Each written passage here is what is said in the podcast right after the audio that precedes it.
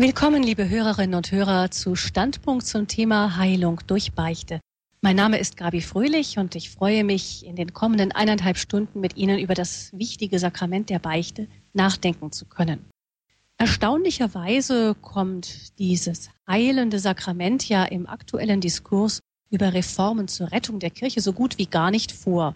Dabei sollten wir uns doch vielleicht beim Kern unseres katholischen Glaubensgutes uns darauf zurückbesinnen, wenn es uns um eine echte und wirklich lebensrettende Notoperation geht, statt um kosmetische Anpassung an einen modernen Outfit. Wie das gehen könnte, so eine Kirchenreform, die bei uns selber anfangen könnte, darüber wollen wir heute mit Pfarrer Winfried Abel aus Fulda sprechen. Er ist leidenschaftlicher Priester und engagierter Seelsorger und somit ein echter Fachmann in Sachen Beichte. Herzlich willkommen, Pfarrer Abel. Ja, guten Abend, Gabi Fröhlich. Guten Abend. Pfarrer Abel, wir kennen Sie schon recht gut, aber darum sage ich nur ein paar wenige Worte zu Ihrer Person noch, bevor es zum Vortrag kommt. Sie sind Pfarrer Abel Jahrgang 1939. Sie haben Theologie in Ihrer Heimatstadt Fulda studiert, also der Stadt, wo der große Deutschland-Missionar Bonifatius begraben ist, und in den USA. Sie sind Priester seit 1964 und Pfarrer Abel, wenn man den aktuellen Medienkommentaren sowie den Empfehlungen deutscher Politiker und Theologen glauben möchte, führen Sie seit 47 Jahren ein bemitleidenswertes Dasein als zwanghaft zölibatärer und auch seiner natürlichen Triebe beraubter Mann.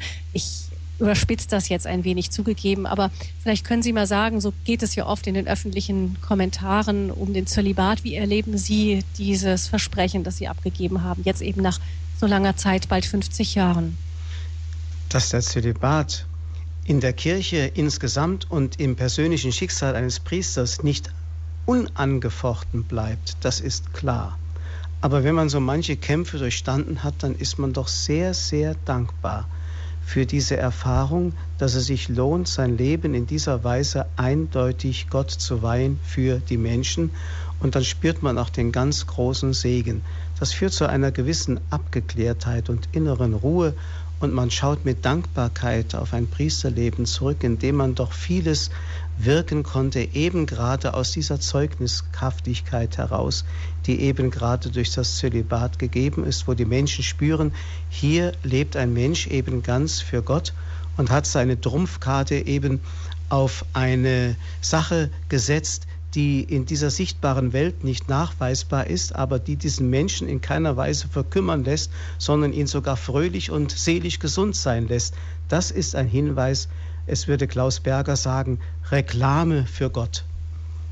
Das heißt, ich höre das schon ein bisschen raus, auch weil, kommen wir noch mal ganz kurz darauf zurück, weil die Debatte so aktuell brennt, ähm, dass Sie nicht dafür wären, den Zölibat auch als Pflicht für Priester, für Weltpriester abzuschaffen, ähm, es geht ja nicht darum, dass man, das wollen ja auch die Kritiker des sogenannten Pflichtzölibats nicht, ähm, die den Zölibat insgesamt ganz abschaffen, sondern man möchte einfach die Pflicht, die Verpflichtung dazu für Priester aufheben und einige Ausnahmen für Viri Probati machen.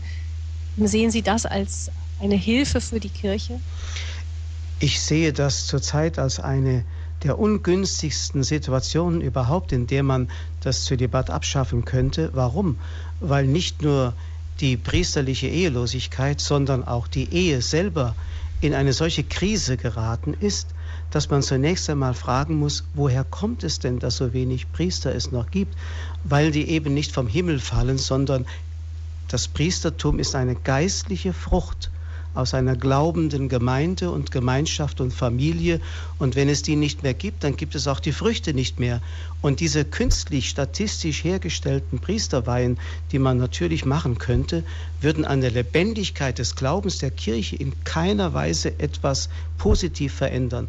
Insofern meine ich, müssen wir das ganz gesamtkirchlich betrachten und gesamtgesellschaftlich betrachten und einfach feststellen, dass wir in einer gewaltigen Glaubens- und Gotteskrise leben, die es zu bewältigen gibt, aber wo man nicht einfach durch Strukturveränderungen da meinen könnte, etwas verändern zu können. Und damit kommen wir zu dem Thema dieser Sendung zurück, zum Thema Beichte. Sie waren 13 Jahre lang Gefängnisseelsorger in Kassel und haben auch als Pfarrer noch einen engen Kontakt zu Menschen aus dem sogenannten Milieu, Drogenmilieu, Gefängnismilieu gehabt. ähm, hat die Beichte das mal ganz kurz einfach vorweg, etwas neugierig bei ihrer Seelsorge im Gefängnis oder unter Drogenabhängigen und so weiter eine Bedeutung gehabt? Natürlich.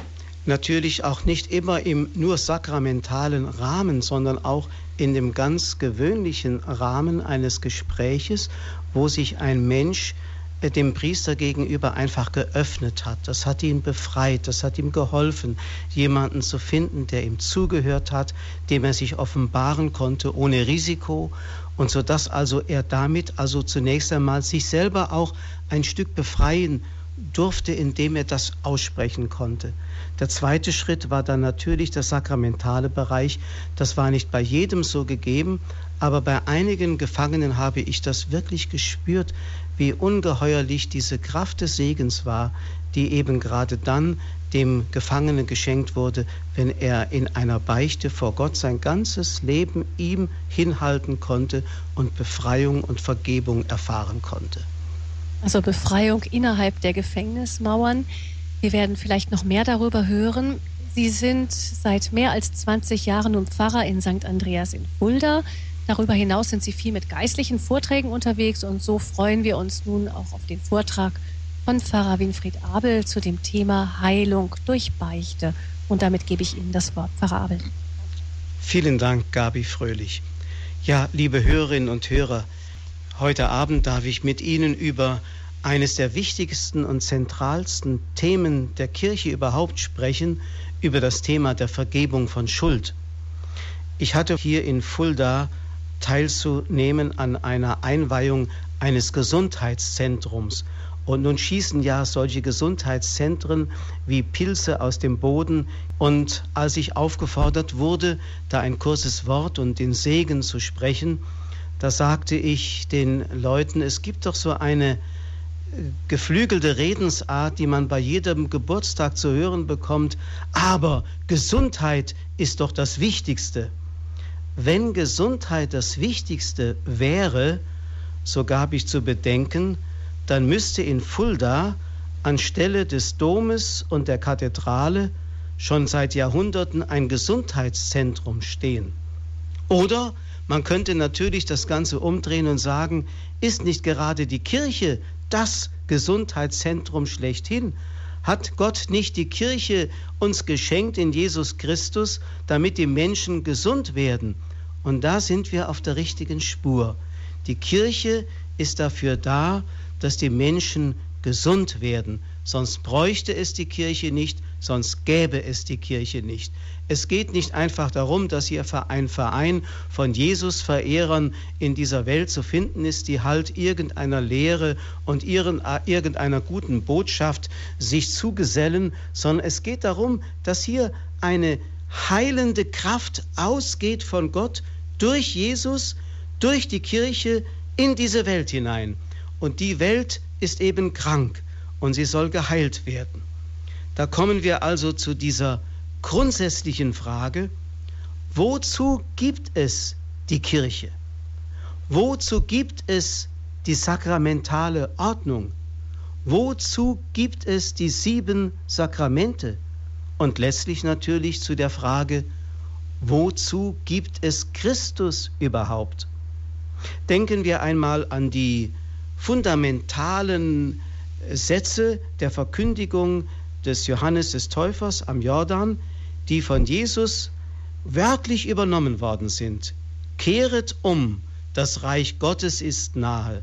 Das war die zentrale Aufforderung an die Menschen, umzukehren, also ein neues Leben zu beginnen oder vielleicht in dem Bild ausgedrückt, das wir bei Ezechiel finden, eine Herztransplantation zu erfahren. Das Herz aus Stein soll aus unserer Brust herausgenommen werden. Es soll uns ein Herz aus Fleisch und Blut, also sprich das Herz Gottes, das Herz Christi geschenkt werden. Eine ganz neue Identität, eine neue Lebensweise, die uns geschenkt wird, indem wir uns heilen und das heißt im biblischen Sinne auch immer heiligen lassen. Der heilige Paulus gibt uns dazu beispielsweise im ersten Timotheusbrief eine ganz knappe Antwort. Er sagt, Christus Jesus ist in die Welt gekommen, um die Sünder zu retten. Das ist also die Mission Jesu in diese Welt. Er ist in die Welt gekommen, um Sünder zu retten. Das Wort retten kann man natürlich auch durch heilen oder heiligen ersetzen. Der Sünder ist der, der in den Augen Gottes krank ist, der also abgefallen ist von der Wahrheit, der den Quell des lebendigen Wassers und damit das, was ihn gesund und heil macht, verlassen hat. Das ist der kranke Mensch. Und Jesus Christus ist in die Welt gekommen, um das Heilmittel zu sein gegen die Krankheit der Gottlosigkeit.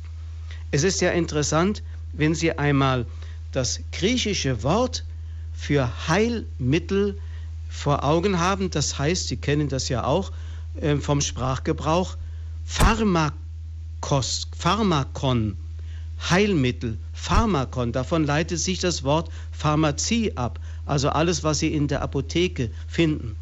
Und zugleich gibt es in der Kultsprache der Griechen einen Ausdruck für den Sündenbock, der stellvertretend für viele die Sünden trägt und hinwegnimmt. Das heißt Pharmakos, also Pharmakon, das Heilmittel, Pharmakos, der Sündenbock. Das bedeutet also von dieser sprachlichen Ähnlichkeit, dass Jesus tatsächlich beides in einer Person sein wollte. Er wollte das Heilmittel für die Welt sein und er wollte die Sünden der ganzen Welt hinwegnehmen, indem er sie selbst getragen, ja man darf sogar sagen, an dieser Sünde gestorben ist, von dieser Sünde erwürgt worden ist. Dadurch hat er uns von Sünden befreit. Und deshalb ist das Wort von der Vergebung der Schuld eines der zentralen und wichtigsten Worte, die Jesus überhaupt ausgesprochen hat. Im Matthäusevangelium zum Beispiel, da lesen wir, wie Jesus zu einem Gelähmten sagt, deine Sünden sind dir vergeben. Dieses Wort war damals revolutionär. Das heißt, wer konnte denn damals Sünden vergeben? Zum ersten Mal in der ganzen Geschichte der Menschheit hat Jesus dieses Wort nicht nur ausgesprochen, sondern hat es mit Vollmacht den Menschen sagen können, sodass das, was er sagte, auch geschah. Den Menschen wurden die Sünden vergeben. Das war alles im Vorausgriff auf sein Leiden und sein Erlösungstod, den er in der zeitlichen Abfolge erst später erleiden würde, aber er konnte aufgrund dieser Hingabe am Kreuz und der Hingabe seines Lebens konnte er den Menschen Sündenvergebung zusprechen. Und dieses Wort ist bei der Kirche geblieben bis auf den heutigen Tag.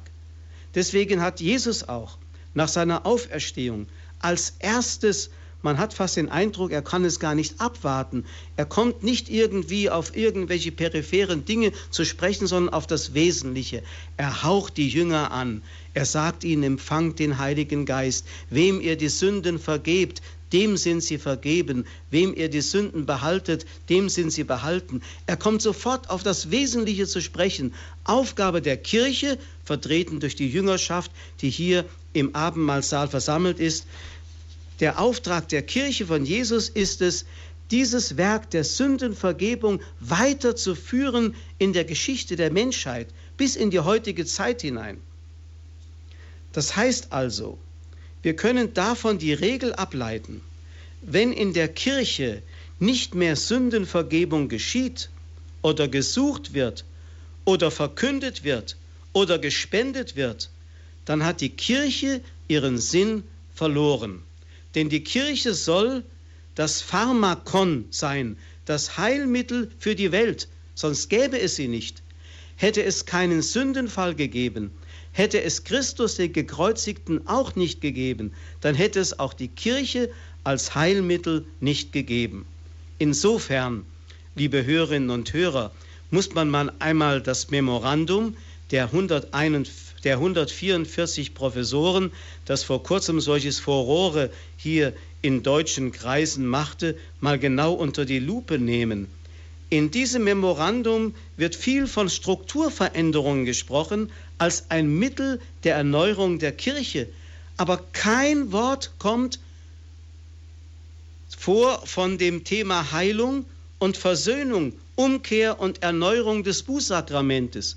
Genau das ist doch die Symptomatik der kranken Kirche in unserer Zeit, dass heute kaum noch ein Mensch im Beichtstuhl zu finden ist, dass viele Priester die Beichte gar nicht mehr anbieten, dass die Kirche also ihre eigentliche Sendung, nämlich zur Heilung der Welt, da zu sein, nicht mehr wahrnimmt. Da gab es einen Mann, den damals die Menschen etwas belächelt haben, der vor 150 Jahren gestorben ist, der heilige Pfarrer von Ars in dem kleinen Dörflein nördlich von Lyon in Frankreich. Dieser Priester, der kein großer intellektueller Theologe war und wahrscheinlich auch nie angefragt worden wäre, ein solches Memorandum, wie es die 144 Professoren verfasst haben, zu unterschreiben. Aber dieser einfache Dorfpriester hat genau begriffen, was die Sendung der Kirche ist. Deshalb hat er die größte Zeit seines priesterlichen Daseins im Beistuhl zugebracht. 16 Stunden pro Tag hat dieser Priester dieses Martyrium auf sich genommen, im Namen Christi den Menschen die Vergebung der Schuld zuzusprechen und ihnen Hilfen zur Umkehr zu schenken durch sein ganzes priesterliches Dasein. Da hat er ganz deutlich erkannt, worum es geht und hat sich sozusagen in diese Sendung der Kirche eingefügt in einer so beeindruckenden Weise, dass Ars der große Beistuhl einer ganzen Nation damals geworden ist in der ersten Hälfte des 19. Jahrhunderts. Aber heute, Kardinal Meissner hat es einmal in einer Predigt so zum Ausdruck gebracht, heute erleben wir eine Welt, die weder die Sprache hat, um Sünden auszusprechen, noch Orte der Vollmacht, um von Sünden loszusprechen, die darüber hinaus beides nicht zu vermissen scheint. Das ist das Tragische, dass heute also in unserer Welt, auch in der Kirche, das Sündenbewusstsein immer mehr schwindet. Die Menschen wissen oft gar nicht mehr, was Sünde ist. Es plagt sie auch nicht mehr. Vielleicht gab es früher eine etwas einseitige Sicht von Sünde, die mehr von der Höllenangst geprägt war, dass die Menschen Angst hatten, ins Verderben zu stürzen. Aber immerhin, sie hatten noch eine Vorstellung davon, dass nach dem Tod das Entscheidende kommen würde und dass wir hier auf der Erde uns darauf vorzubereiten hätten, dass unser Schicksal nach dem Tod entsprechend positiv verläuft. Und deswegen sind die Menschen vielleicht manchmal aus Angst getrieben zur Beichte gekommen, aber sie wusste noch, um was es geht. Ich erinnere mich, dass man vor etwa 30 Jahren noch sagte, in Warschau wird genauso gesündigt wie in Paris. Nur mit dem Unterschied, in Warschau weiß man noch, was Sünde ist.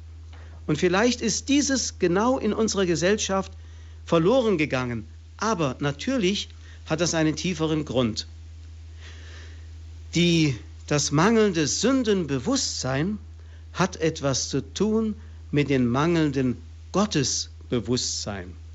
Die Beichtkrise unserer Zeit ist ein Symptom für eine tiefer sitzende Gotteskrise, die die eigentliche Krankheit unserer Gesellschaft ist.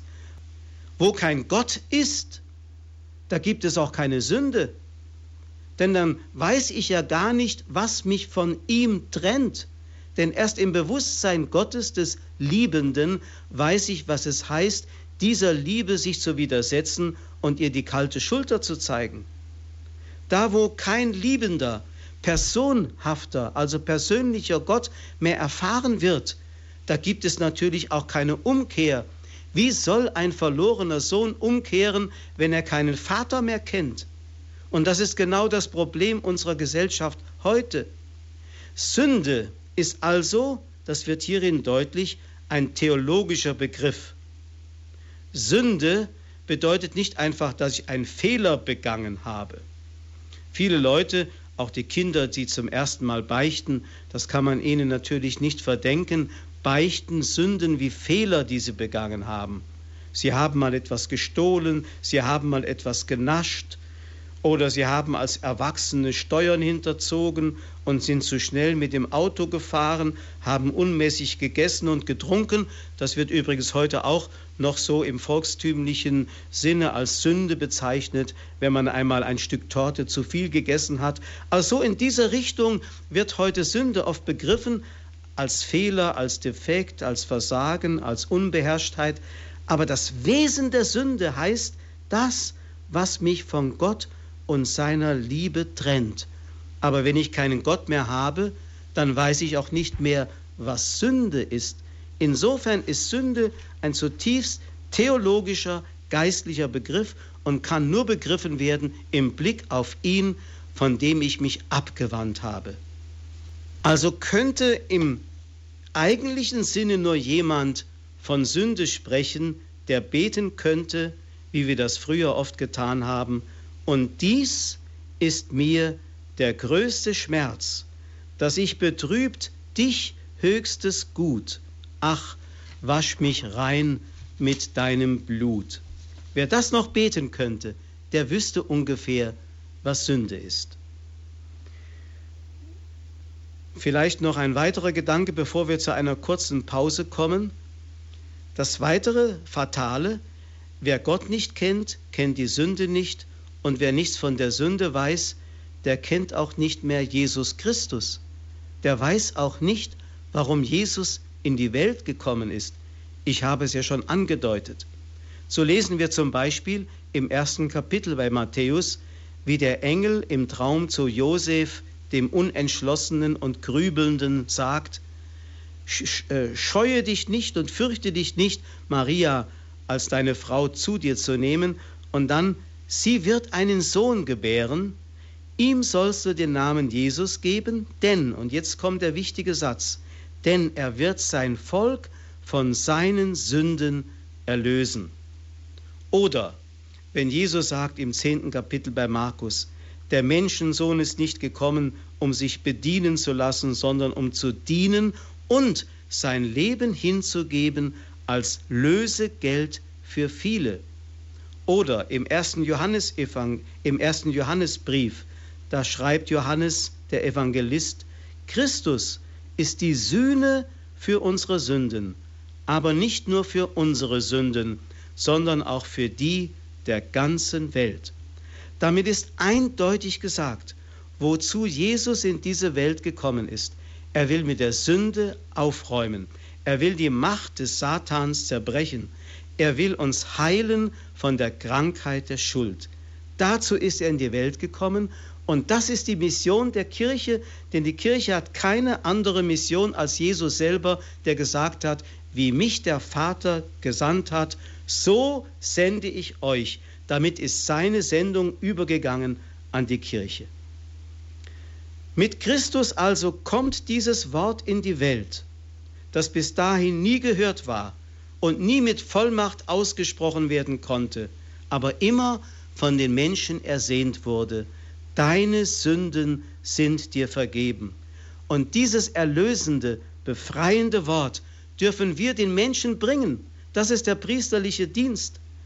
Ich erinnere mich, dass einmal ein Gefangener, der eine Lebensbeichte abgehalten hat im Gefängnis in Kassel, nach der Beichte zu mir sagte, Herr Pfarrer, von jetzt an soll meine Zelle eine Klosterzelle sein.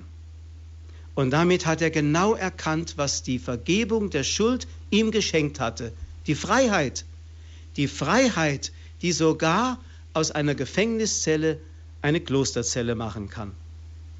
Und hier machen wir jetzt eine kleine Pause mit Musik, damit ich dann die Gedanken noch weiter fortführen kann.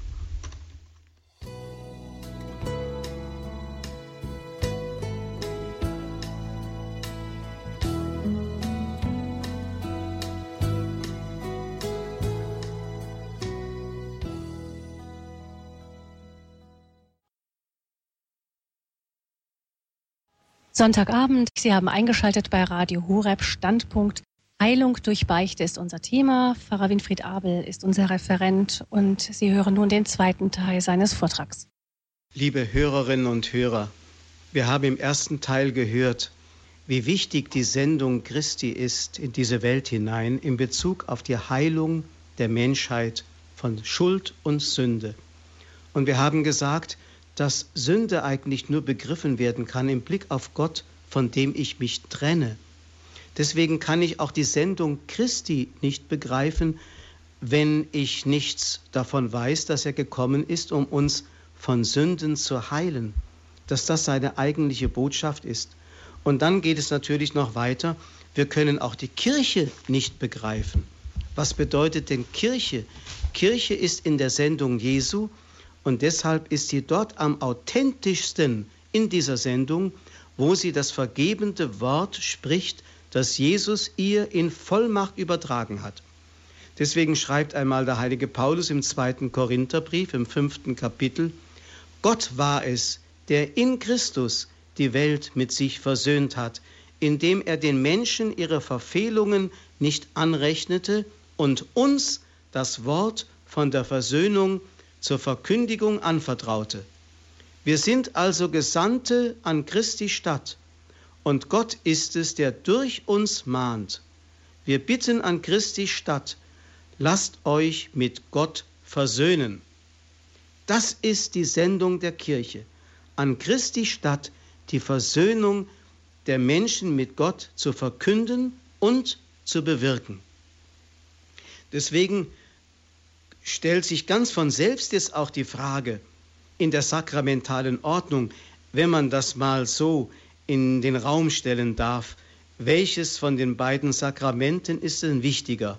Das Sakrament der Beichte oder der Kommunion?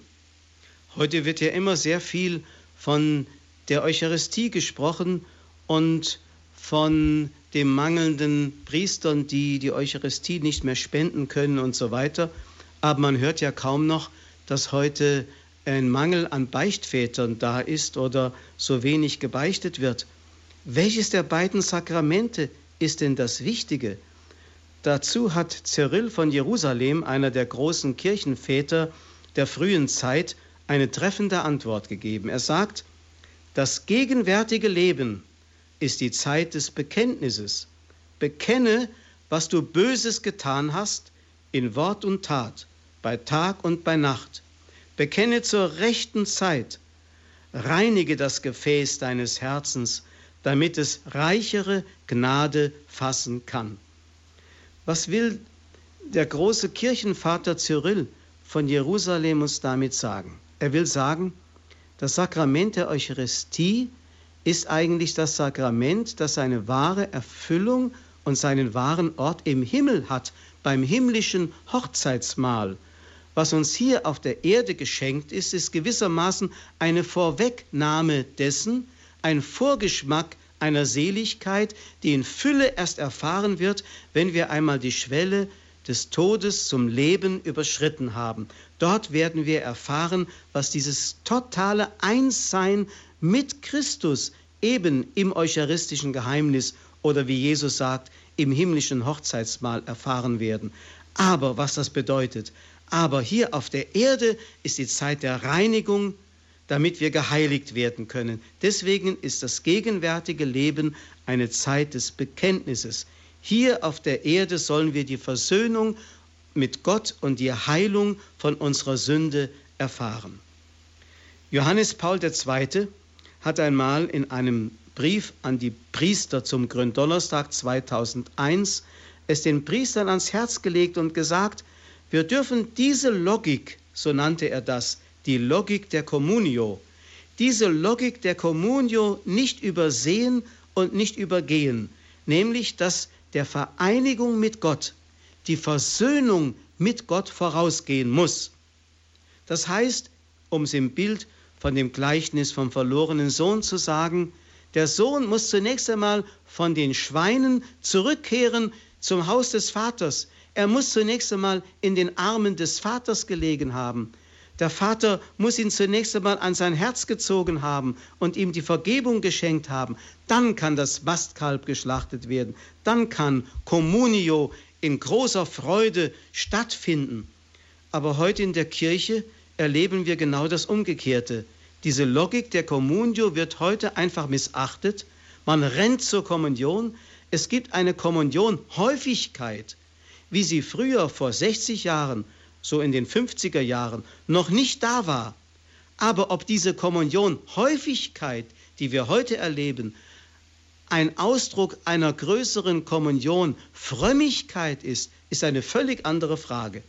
Es geht nämlich darum, dass eigentlich nur der mit Gott versöhnte Mensch fähig ist, wirklich das hochzeitliche Mahl zu halten, sonst könnte es sein, wie es im Gleichnis heißt, dass Gott eines Tages zu uns sagt, Freund, wozu bist du gekommen, wenn du kein hochzeitliches Gewand trägst? Also, wenn wir theologisch ganz richtig sagen, dass die Eucharistie nichts anderes ist als die Vergegenwärtigung des Kreuzesopfers, denn hier wird die ganze Hingabe Christi und sozusagen auch in der Frucht des Kreuzesopfers, der Eucharistie zuteil, dann müssen wir zumindest mit gleicher Berechtigung sagen dürfen, auch die Beichte ist eine Vergegenwärtigung des Kreuzesopfers Christi. Denn nirgends kommt uns der Kreuzestod Christi authentischer in unser Leben hinein, als gerade dort, wo sein heiliges Blut direkt vom Kreuz hinunter fließt auf mich, um mich zu reinigen und zu heiligen, von aller Schuld zu befreien. Da kommt das Kreuzesopfer Christi zu seinem Ziel. Deswegen hat der heilige Pfarrer von Ars, der ja ein großer Seelenkenner war, der hat einmal gesagt, wenn man beichten geht, dann muss man verstehen, was man tun wird. Man kann sagen, dass wir unseren Herrn vom Kreuz herunternehmen werden. Er will damit sagen, hier in der Beichte kommt der Kreuzestod Christi zum Ziel und wir nehmen Christus gewissermaßen vom Kreuze ab, weil er bei mir zum Ziel gekommen ist. Ein wunderbarer Gedanke. Derselbe Pfarrer von Ars hat einmal gesagt, die Sünden, die wir verbergen, werden alle eines Tages wieder zum Vorschein kommen. Willst du deine Sünden richtig verbergen, musst du sie aufrichtig beichten. Damit will er aus einer tiefen, man kann sagen, tiefen psychologischen Sicht, kann der Pfarrer von Ars uns einen Hinweis geben, dass alles Verbergen und alles Verdrängen die Schuld nicht beseitigen kann. In der Beichte allein, in dem Wort der Vergebung, deine Sünden sind dir vergeben, habe ich die Gewissheit, und es geschieht auch, dass ich wirklich von all dem befreit bin, was mich vorher belastet hat.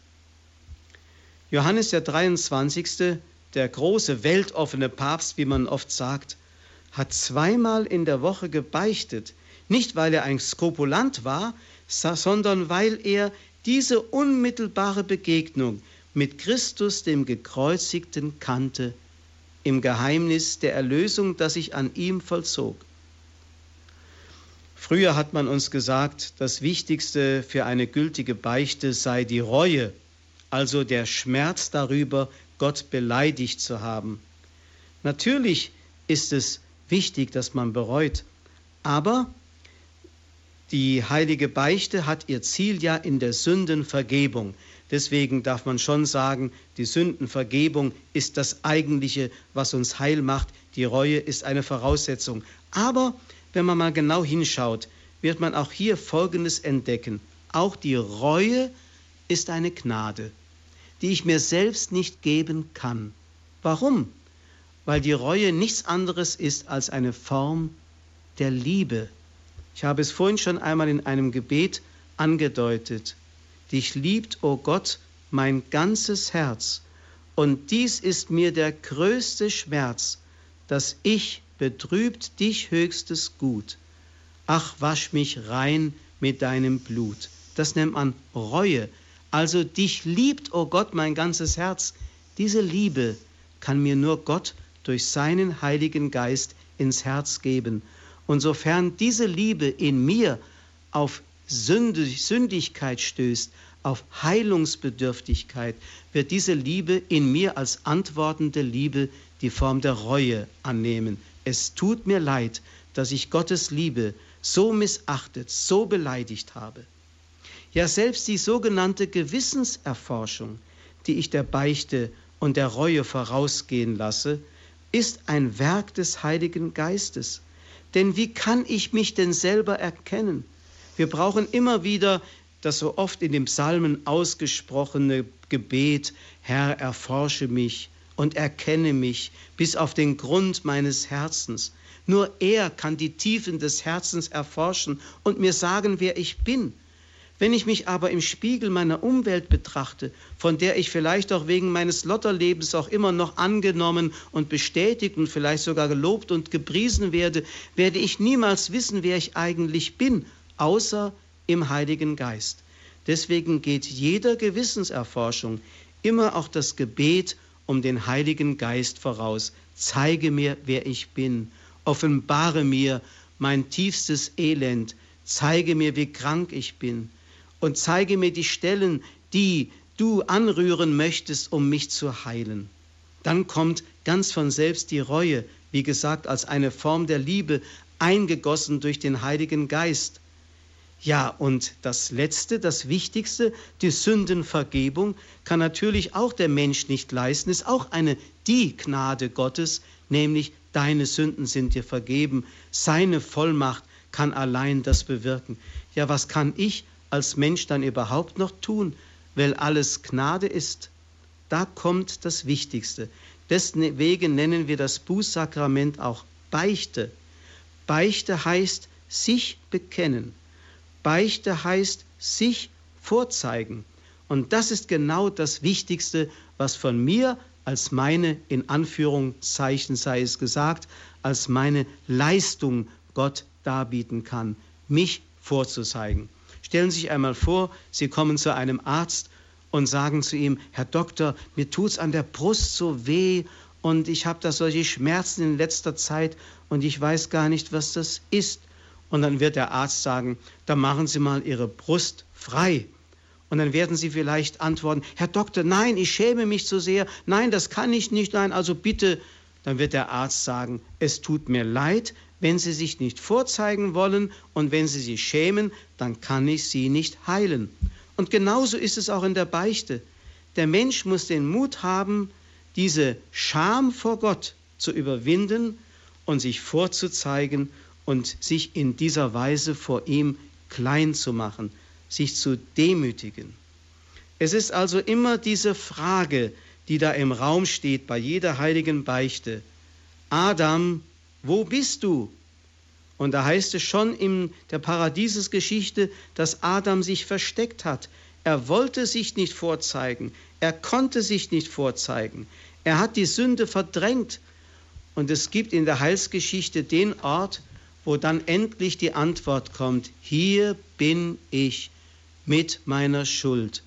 Und das hat der gesprochen, der am Kreuz sozusagen den Charakter des Sünders angenommen hat obwohl er selbst keine Sünde begangen hat. Jesus wurde dieser neue Adam. Er hat für alle die Schuld bekannt, obwohl er keine begangen hatte. Er hat sie aber so gesühnt, als wenn er sie begangen hätte und der Verursacher allen Bös, alles Bösen gewesen wäre. Wir merken also, dieses Spiel der Verdrängung ist ein gefährliches Spiel, das dem Menschen überhaupt nicht hilft. Und ein Großteil unserer gesellschaftlichen Praktiken heute besteht wirklich darin, den Menschen Schuld auszureden, statt ihnen zu helfen, eine neue Beichthaltung vor Gott einzunehmen. Aber wo ich keinen Gott habe, kann ich auch keine Sündenvergebung erfahren. Und ich möchte sagen, und ich liege bestimmt nicht falsch, dass das Symptom, das wir heute erleben, dass immer mehr psychiatrische Kliniken, eine nach der anderen, aus dem Boden herauswachsen. Das ist ein Symptom dafür, dass die Menschen den Ort nicht mehr finden, wo sie geheilt werden könnten. Kostenlos. Volkswirtschaftlich wäre das ein Segen für unsere Gesellschaft, wenn mehr Beistühle wieder offen stünden für die Menschen und weniger psychiatrische Kliniken gebraucht würden. Adam, wo bist du? Das ist tatsächlich die Frage, die über der Geschichte der Menschheit steht. Und dann steht Pilatus da und zeigt Jesus und sagt, Ecce homo, da ist er, das ist Adam. Es hat ein anderer Theologe im 6. Jahrhundert, es war Dorotheus von Gaza, einmal gesagt, der Grund aller Verwirrung ist der, dass keiner mehr sich selbst anklagt. Wir dürfen uns nicht wundern, wenn wir von den Heiligen hören, es gebe für uns nur diesen Weg zur Ruhe. Ruhe, das ist ein Wort, das bei den Vätern äh, eine Rolle spielte, auch bei den Wüstenvätern frühe. Gemeint ist eigentlich dieser tiefe innere Friede, den der Mensch findet mit seinem Gott, mit dem Mitmenschen und mit der Schöpfung. Das ist diese Ruhe, in die wir hier schon eingehen dürfen, die uns vorgezeichnet ist in der Sabbatruhe, wenn wir nach sechs Tagen Arbeit eingehen dürfen in die Ruhe. Wenn wir also hinter uns lassen dürfen, nicht nur den Alltag, sondern auch die Schuld und alles, was uns belastet und wir freien Herzens vor Gott stehen dürfen. Das ist diese Ruhe. Aber es geht nicht ohne, die sich, ohne das sich bekennen vor Gott das sich anklagen vor Gott. Ja, es gibt im Menschen einen ganz tiefen Drang zum Bekenntnis. Ich erinnere mich an eine Geschichte im Zusammenhang mit dem evangelischen Pastor Johann Christoph Blumhardt, der ein Zeitgenosse des heiligen Pfarrers von Ars war, der es einmal erlebte, dass, als er als gewöhnlicher Dorfpfarrer so seinen Dienst tat, und gar nichts äh, Schlimmes so bedachte, dass dann eines Abends bei ihm jemand an die Türe klopfte und als er öffnete, da stand vor ihm der schlimmste Dorfrübel, vor dem die ganze Umwelt zitterte, wenn er irgendwo auftrat in einer Gastwirtschaft oder bei Kirmesfeiern, der dann mit Raufereien und mit Schlägereien dann gleich alles durcheinander brachte, der stand nun vor dem Pfarrer. Herr Pfarrer, ich muss mit Ihnen sprechen. Der Pfarrer hat zunächst einmal etwas Befürchtung. Was kommt jetzt auf mich zu? Herr Pfarrer, ich kann es nicht mehr ertragen. Ich muss es Ihnen sagen, was ich alles Böses getan habe. Und dann erzählt er ihm sein ganzes verworrenes und verdorbenes Leben. Der Pfarrer bekommt Mitleid, er gibt ihm den Segen und schickt ihn wieder weg. Am nächsten Abend klopft es wieder an die Pfarrhaustür. Derselbe Mann steht vor ihm. Herr Pfarrer, ich muss Ihnen das noch einmal alles erzählen, es lässt mir noch keine Ruhe. Noch einmal bekennt er all seine Schuld der Vergangenheit bis in die Kindheit. Der Pfarrer segnet ihn, spricht ihm gut zu und schickt ihn wieder weg. Am dritten Abend klopft es wieder an die Pfarrhaustür. Derselbe Dorfrübel steht wieder vor dem Pfarrer. Herr Pfarrer, wenn Sie mir nicht mit Gewissheit sagen können, dass meine Schuld vergeben ist, kann ich nicht mehr leben. Und da brachte der Pfarrer nichts anderes zur Wege, als zum Heiligen Geist zu beten, jetzt das Rechte zu tun. Er legte dem jungen Mann die Hände auf und sagte, im Namen Jesu Christi, ich spreche dich los von deinen Sünden. Deine Sünden sind dir vergeben. Geh hin in Frieden. Und dann ging der Mann getröstet weg. Am nächsten Abend klopfte es wieder an die Türe. Der Pfarrer öffnete, der nächste Dorfrübel stand vor der Tür. Der eine hat es dem anderen gesagt, du, ich habe einen Ort gefunden. Und das ist genau die wichtige Frage, die auch heute in der Kirche im Raum steht und in der Welt. Wo finde ich den Ort, um von Sünden befreit zu werden? Und da öffnet Jesus seine Arme weit und sagt, kommt alle zu mir, die ihr mühselig und beladen seid. Ich will euch erquicken. Ich möchte einfach diese Gedanken, die natürlich noch so viele Ergänzungen bräuchten, möchte ich mit einem kurzen Gebet beschließen.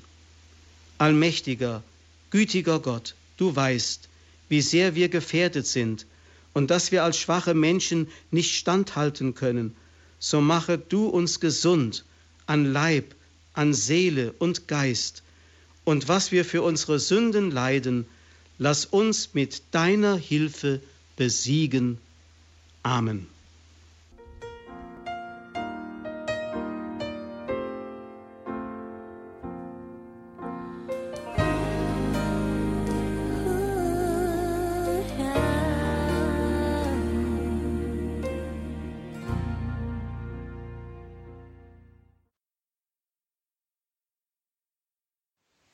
Sie haben eingeschaltet bei Radio Horeb. Thema heute ist bei der Standpunktsendung Heilung durch Beichte und Pfarrer Winfried Abel aus Fulda hat uns in seinem Vortrag schon eine ganze Menge Impulse mitgegeben.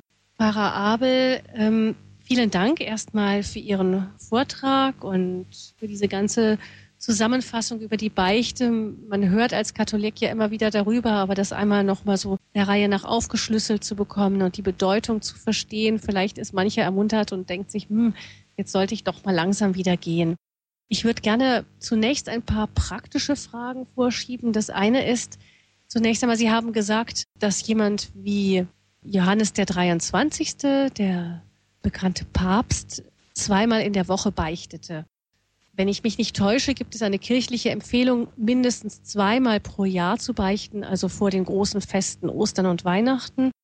Und es gibt aber andere, wenn ich mich recht erinnere, war es so, dass der heilige Ignatius mit seinen Mitstreitern jeden Tag beichteten. Also gibt es da irgendwie eine, eine Regel? Wie oft sollte es denn nun mindestens sein oder ist das ganz persönlich? Soll gibt es eigentlich nicht, sondern dieses Kirchengebot zum Beispiel das sagt, einmal im Jahr soll man zur Beichte gehen, so wie es auch heißt, man soll jeden Sonntag die heilige Messe besuchen.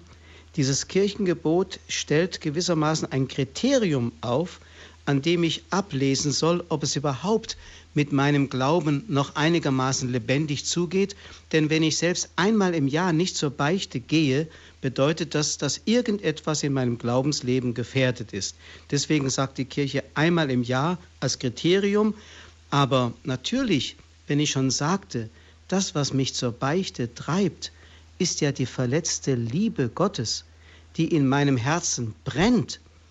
Und je mehr diese Liebe in mir sich steigert, desto mehr ist in mir natürlich auch das Bedürfnis da, mich wieder mit ihm auszusöhnen, den ich beleidigt und verletzt habe. Insofern also wird die Beichthäufigkeit sich sozusagen mit der Liebessteigerung mehren. In dem Maße, wie also mein Glaube wächst und mein, meine Liebe zu Gott lebendiger wird, in dem Maße wird auch in mir das Bedürfnis wachsen, öfters oder ja, vermehrt zur Beichte zu gehen. Und ich möchte mal so sagen, für einen Menschen, der einigermaßen seelisch gesund bleiben möchte, wäre zweimal im Jahr eine ganz gute äh, Marge, an der man sich äh, etwa festmachen kann. Aber man sollte natürlich auch sich nicht sklavisch an solch eine, äh, als ein, auf einen solchen zeitlichen Abstand festmachen, sondern es gibt ja manchmal Situationen, in denen man einfach äh, das Bedürfnis verspürt, jetzt habe ich mich so daneben genommen, ich kann so nicht mehr zur heiligen Kommunion gehen, ich muss das vorher in der Beichte in Ordnung bringen, dann werde ich natürlich aus der Situation heraus dann auch suchen, irgendwo einen Beichtvater zu finden und das mit Gott wieder in Ordnung zu bringen. Sie haben eingeschaltet bei Standpunkt bei Radio Horeb. Nun haben unsere Hörerinnen und Hörer das Wort. Die erste ist Frau Götzen aus Düsseldorf. Guten Abend, Frau Götzen. Ja, guten Abend, Frau Fröhlich. Guten Abend, Herr Pfarrer Abel. Ich bin dankbar für diesen wunderbaren Vortrag über das Sakrament der Versöhnung.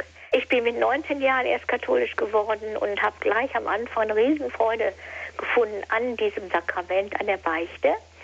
Und denke auch immer, das mit den zweimal, was Sie gesagt haben, zweimal im Jahr nur beichten, wäre mir also bei weitem viel zu wenig, weil ich denke, ähm, ich möchte immer bereit sein, ähm, man kann ja jeden Augenblick abberufen werden ins ewige Leben. Und ich weiß nicht, also ich beschmutze mich immer mit so vielen Sünden, dass ich, also wenn nur ein halbes Jahr, das wäre für mich, äh, nee, das also ist undenkbar.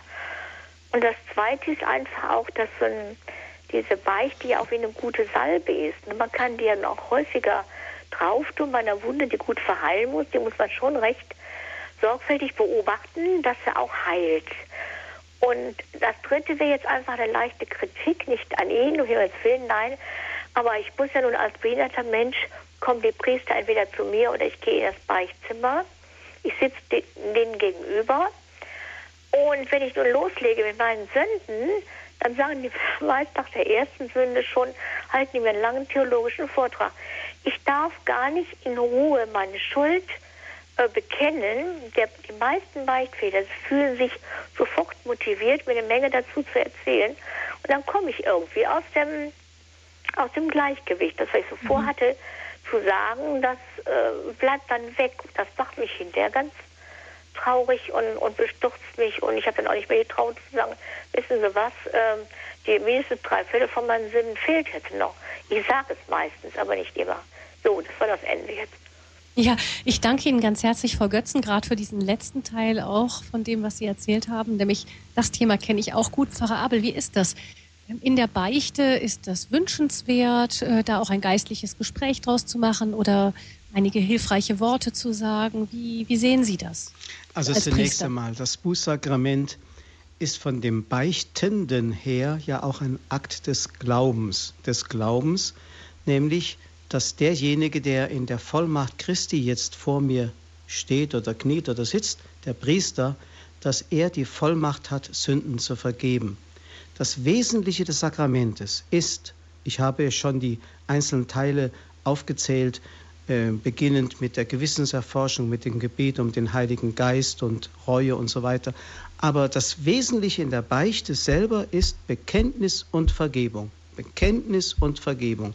Der Priester braucht überhaupt keinen Kommentar zu geben. Also wenn Sie einmal die Biografie vom heiligen Pfarrer von Ars sich genau anschauen, wird Ihnen auffallen, dass der Pfarrer von Ars nur deshalb so vielen Menschen die Lossprechung spenden konnte und eine Hilfe in der Beichte geben konnte, weil er ganz wenig gesagt hat und immer so mit einem Satz das Wesentliche getroffen hat. Sonst hätte er gar keine Zeit gehabt. Als Tiefenpsychologe wollte er sowieso nicht auftreten, weil er wusste, die Tiefen des Herzens kann nur einer ergründen und das ist der Heilige Geist. Insofern sind manche Priester ganz gut beraten, wenn sie sich manchmal etwas mehr zurückhalten würden mit ihren Kommentaren und erst einmal die Beichtenden aussprechen lassen würden. Vielleicht könnte es eine Hilfe sein, wenn sie merken, der Priester ist versucht, mit reinzureden, wenn Sie von Anfang an sagen, ich möchte zunächst mein Bekenntnis fertig ablegen dürfen und dann dürfen Sie gerne noch etwas dazu sagen. Und vielleicht ähm, kann man damit schon einen Riegel vorschieben vor die Geschwätzigkeit mancher Beichtväter. Ja. Vielen Dank, Pfarrer Abel und auch Frau Götzen. Ihnen einen guten und gesegneten Abend noch. Und Vielleicht können wir da noch mal auf einen oder anderen Punkt noch mal später eingehen. Jetzt müssen wir aber leider die Hörer der UKW-Frequenz in München von Radio Horeb verabschieden. Dort wird ein anderer Sender das Programm übernehmen auf dieser Frequenz. Wenn Sie, liebe Hörerinnen und Hörer, Radio Horeb noch nicht so gut kennen und gerne weiterhören möchten, Sie können im Internet Radio Horeb weiterhören unter www.radiohoreb.de. Da gibt es einen Livestream oder Sie können sich dort auch erkundigen, wie die weitere Empfangbarkeit von Radio Horeb ist. Und Sie können den CD-Dienst anrufen, um die, eine CD dieser Sendung zu bestellen. Das wird Ihnen alles gleich noch angesagt. Falls Sie nicht weiter bei uns jetzt mit dabei sein sollten, dann wünschen wir Ihnen allen noch einen gesegneten Sonntagabend.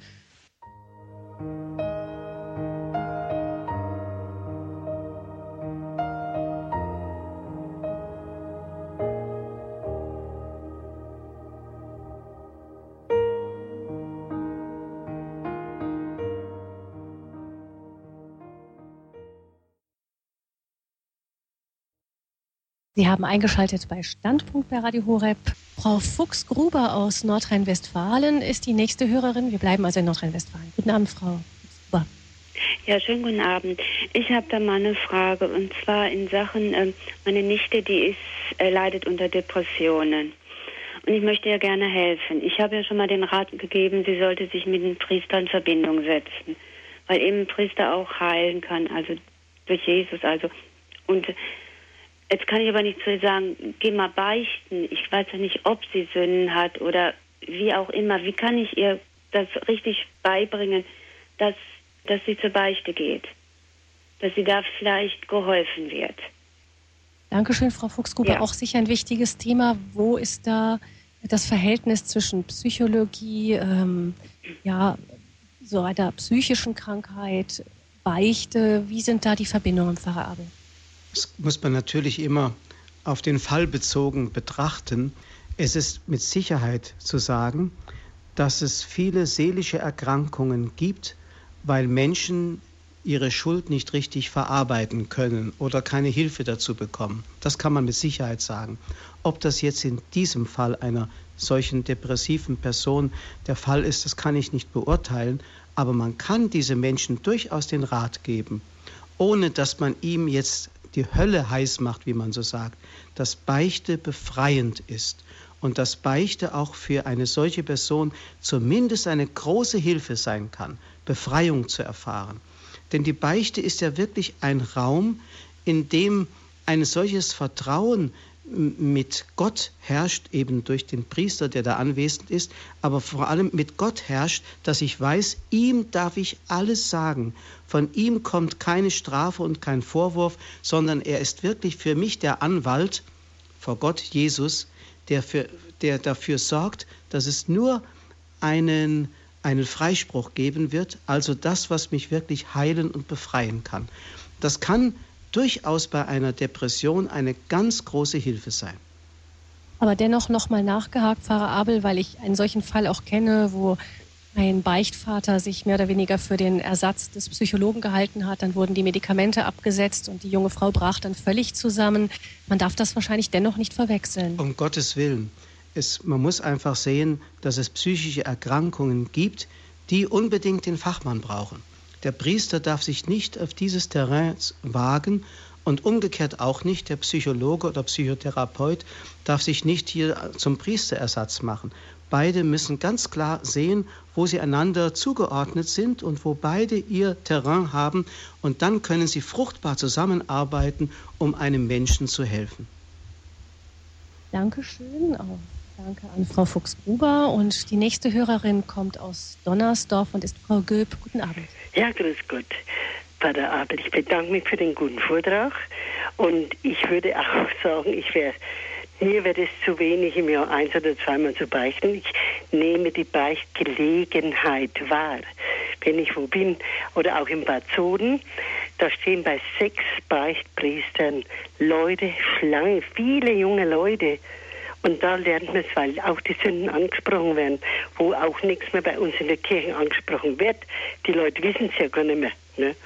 Also das muss ich sagen dazu, ich mache, ich nehme die Beichtgelegenheit wahr, wenn ich äh, in einer Sühnenacht oder e egal wo ich dann bin, ich beichte, weil man sündigt ja jeden Tag in Gedanken, Worten und Werken, ob man will oder nicht. Das ist mein Beitrag. Frau Göb, eine kurze Frage noch an Sie. Was glauben Sie, was macht das aus, dass dort die Schlangen an den Beichtstühlen so lang sind? Also in Bad Soden, äh, der Pater Abel kennt es ja ganz bestimmt, als Raphael, Sünden werden wirklich angesprochen und ich glaube, man findet auch da hinten sein Glauben. Ich habe meinen Jesus da hinten gefunden, 2003. Und seitdem, ich bin einfach zufrieden und glücklich. Dankeschön Ihnen, ja, Frau so Pfarrer Abel. Dankeschön. Pfarrer Abel, gibt es so Orte, wo man die Beichte wiedererkennen, wiederfinden, wieder schätzen kann? Ja, äh, ich denke auch an die Weltjugendtage, an solche Ereignisse, wo Priester sich zur Verfügung stellen und Schlangen auch von jungen Menschen da vor dem Beichtstuhl oder vor dem beichthörenden Priester stehen. Das ist immer ein Zeichen, dass da Segen geschieht. Also der Teufel muss ja wahrscheinlich doch äh, ziemlich in Bedrängnis geraten, wo gebeichtet wird. Insofern würde ich sagen, sind solche Orte wie Medjugorje, egal wie das jemand beurteilen mag, sind Orte des Segens. Und wenn in Bad Soden, in einem Ort, der auch bischöflich nicht anerkannt ist, Menschen zu Massen zur Beichte geführt werden, kann ich auch nur sagen, dort geschieht sehr viel Segen. Denn wo Sünde gemindert wird, wird immer Gnade gemehrt. Und das kommt dem ganzen Leib der Kirche und der Menschheit zugute.